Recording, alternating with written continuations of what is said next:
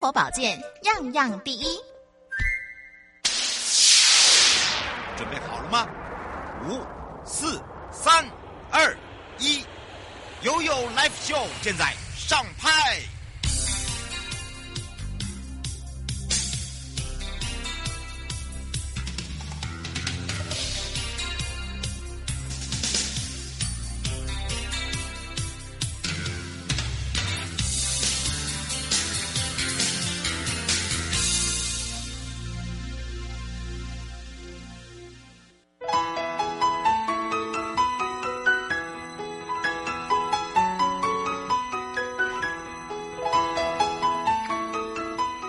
时间来到了一点三十分了，再度回到了 You Live Show FM 零四点一正声广播电台，陪同大家。那么大家一定会说，哎，最近的这个法庭好像都没有很多，呃，这个。比较比较没有那么多的一些让大家可以多加了解的一些法律问题等等哦。好，所以呢，我们在这个生活法律生活法庭里面呢，我们就会把它加重一点哦。在上半段的时候呢，我们也从这个刚刚讲讲到的国民法官，一直到呃这个犯罪。所得的没收。那么紧接着呢，我们要带大家来到了台北地检高淑美甲事务官。那么国民法官制度其实马上要上路了，到底是什么时候？就在二零二三年，明年。那明年哇，会不会太快了？我们其实我们现在在全省各地都在做模拟法庭哦，所以有很多的朋友啊，还不是那么的了解。那不了解怎么办呢？没关系，我们让你更清楚、更了解。不过在更清楚、更了解之前呢，哎，我们先来关心一下我们的这个天气，可能会比较快一点哦。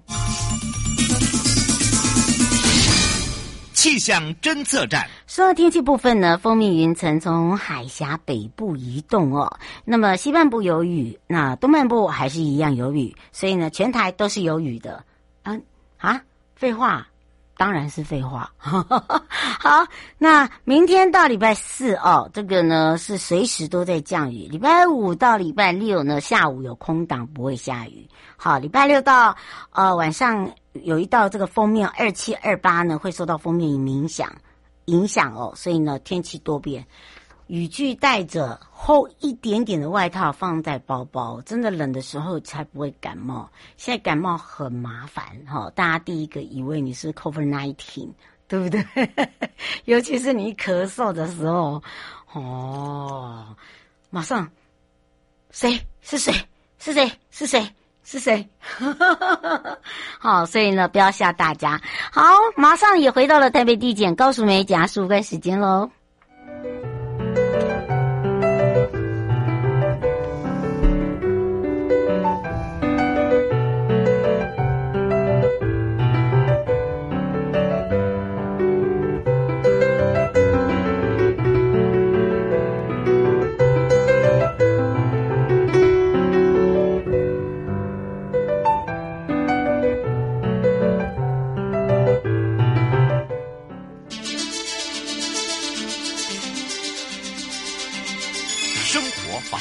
Go Go Go！你我生活的好伙伴，我是你的好朋友哦。我是你的好朋友瑶瑶，再度回到了一个 Live Show FM 零四点一正声广播电台，陪同大家。那么也要开放零二三七二九二零哦。那么说到了国民法官制度呢，国民法官制度的二零二三年就要正式上路。很多朋友都说会不会太快？其实没有，因为我们在全省的法庭都一直在做模拟法庭，一直在做修正。那么在整个国民法官的制度上面呢，有哪一些要特别注意的哦？那当然这时候呢，我们要赶快来。让淑梅检察官跟大家打个招呼了，哈喽。Hello，瑶瑶好，各位听众大家好，我是台北地检署的检察事务官高淑梅。嗯，是，所以呢，我们要赶快来告诉大家，虽然二零二三年很快就到了，但是国民法官制度哦，也是为我们自己国民谋福利，对不对？就算你没有法律背景，但是你也要法律知识；你没有法律知识，你也要看电视；你没有看电视，你也要尝试，对吧？对，没有错，我们非常专业的主持人哦，已经把我们国民法官制度的整个精髓都已经讲出来了。嗯、那之所以说会有这样的制度产生哦，就像主持人说的，以前的话就是由那个呃经过专业训练，然后有法律素养的法官哦，来对于案件做于审判。嗯、但是事实上，很多审判的结果，嗯、呃，拿来检视之后，就会发现其实是跟法呃人民的法感情是有很大的落差的、哦欸。真的耶。对，所以说就是因为这样子的情形的话，所以我们就把呃呃观摩了很多国外的相关制度，然后就制作出了一套比较适合我们国家的国民法官制度哦，希望可以就是纳入比较多元的呃生活经验啊、价值思考，还有法律情感，把这些国民的一些想法，然后都带进法庭来，让大家一起参与，然后让呃司法的专业和外界可以进。行一个对话，然后互相的交流跟反思，然后来做出一个最适适法适当的裁判哦。嗯，是，而且我们今天可以告诉大家，国民法官大家听很久了，也听很多了，嗯、但是呢，我觉得苏眉检察事务官很厉害。我不跟你讲这个，我就告诉你，你有没有资格？有三种人有资格，有六种是没有资格。你只要看看你到底是哪一种人。好啊，你也可以举手。哎、啊，举手我看不到啦。啊，你有问题再打电话进来。你不要现在给我乱打哦，我揍人。嗯、好好，来请教一下。对对对，没有错，杨杨已经非常那个呃精简的帮我们整理出了重点哦。就是说，那什么样的人适合当国民法官呢？不会我在家里，然后我就接到，或者是因为为什么我一直期许的我可以进入法庭参与审判，可是却都没有收到通知哦？嗯、那其实说，呃，那个法律有明文的规定说，哦，我们是有一些相关的条件限制。是的，那首先刚刚那个主持人提到的就是三种资格哦。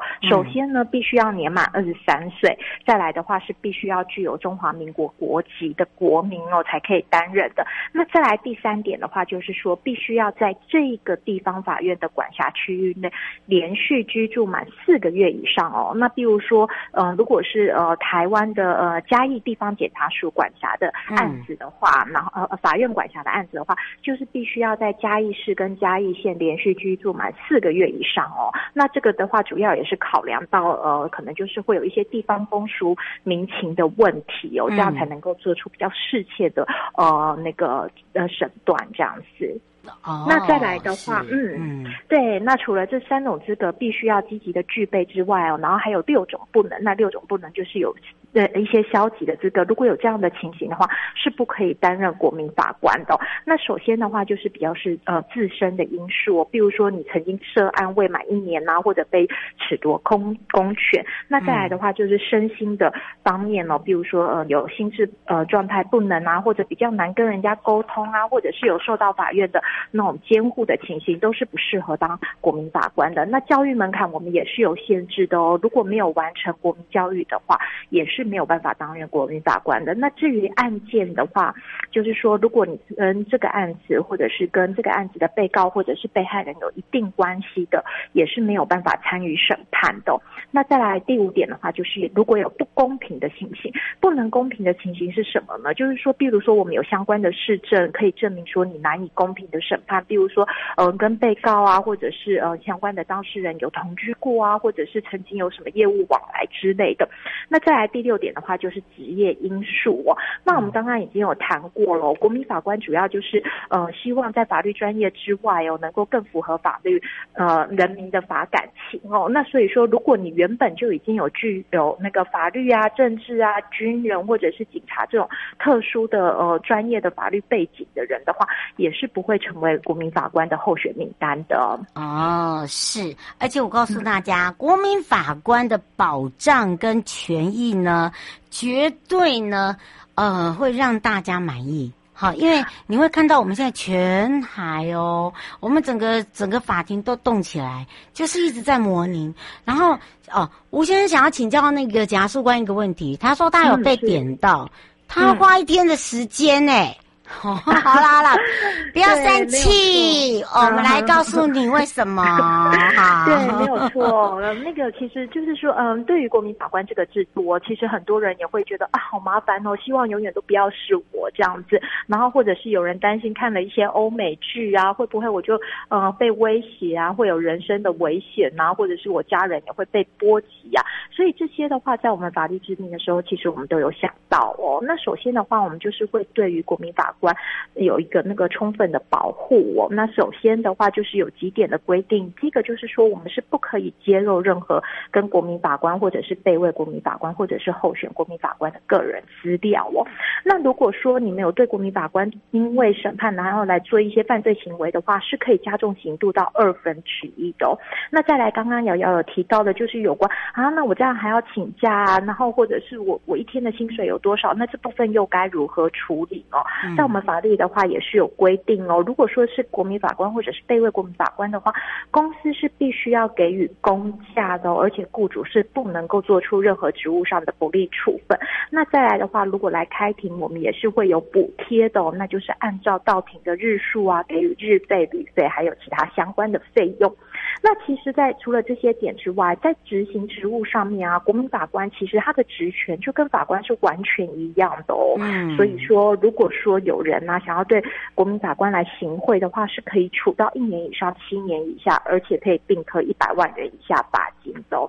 那在审理的过程中的话，那国民法官就跟法官一样，所以他也是可以充分的理解呃整个审理的过程啊，然后他可以自主的陈述意见，然后可以充分的讨论，还有可以独立的判断，就是跟法官的职权是完全相同的。嗯，是，所以大家不要紧张，而且呢，我们连费用都帮你算好了。对，没有错。我们车费也帮你算好，虽然你花一天的时间，可是我觉得一天的时间你是长知识。哦，洪先想请教一个问题，他说，就算我愿意来当国民法官，花一天的时间，在审判的结果，会不会还是以法官的为主？哦，不会这样子的哦，就是我们法律有相关规定，既然已经让国民法官进来参与的话，那当然他们的意见的话，就也会形成是判决的一部分哦。所以说，在参与判决的决定者总共会有九个人，那其中的话有六位是国民法官，然后还有三位的话就是呃原本专业的法官哦。那所以说，如果要形成一个有罪的判决的话，是必须要有六票以上都同意是有罪的哦。然后，而且除了这个呃限制之外，国民法官跟法官双方都要有人同意哦，才可以呃成形成一个有罪的判决。也就是说，如果六位国民法官呢全部都同意，虽然已经有达到六票了，但是如果三位法官都是不同意有罪的话，这个有罪判决还是没有办法形成的哦。嗯，所以哈、哦，不要想太多。对，没有错，我们已经有相关的机制来控管这样。对，就让大家呢，嗯、其实。我们也不会去故意刁难别人啦，应该要这样子讲啦。嗯、而且呢，嗯、基本上你如果已经都有来我们法庭模拟过，然后也花了一天时间，其实你就应该知道我们很努力在走这个流程哦，不是只有检察官哦，不是检察事务官，嗯、也不是我们检察司，嗯、包含了法院，很多大家都是要一起来的，哦，所以没有那么的简单、嗯、哦。我们只能接最后一通哦，刘先生问到说，我们国民法官有没有被充分的保护啊。嗯哼嗯哼，有，就是像我们刚刚已经讲到了，因为其实我们之前呃接受呃国民法官这个观念，可能都是在一些戏剧上面。那戏剧上面可能就是有一些比较呃夸大其词或什么。那但是民众接受这样的讯息，难免会呃难免会觉得说，哎，那我去参与这样的审判，会不会影响到我的人身安全哦？所以说，就像我们前面已经有提到的，哦，如果说你们因为这样呃国民法官的参与，然后来对于国民法官做一些犯罪行为的话，是可以。加重刑罚到二分之一的哦。然后如果说呃国民法官有那个呃人身上面的疑虑的话，也可以跟我们提出申请，或者是呃那个保护的呃人身安全的部分哦。那再来的话，因为国民法官他的呃在审理的期间的话，他的职权都是跟法官一模一样的哦。所以如果说对于国民法官除了刚刚所施的，比如说强暴胁迫的行为之外，如果对于他们是进行行贿的话，也是有相关的刑责的哦。嗯。嗯，对哦，所以请大家不用担心，我们都是为了大家好啦。哈。嗯，对，对没有错。嗯，没有为了大家好话，大家就会有一种感觉上好像被欺骗。不会，我们这么的老实，是不是？哦，然后呢，让大家呢还可以很轻松的，也要非常谢谢淑美甲树官哦。我们那我们就要下次空中见喽。谢谢瑶瑶，谢谢各位听众，下次见，拜拜，拜拜。各位亲爱的朋友，离开的时候别忘了您随身携带的物品。台湾台北地方法院检察署关心您。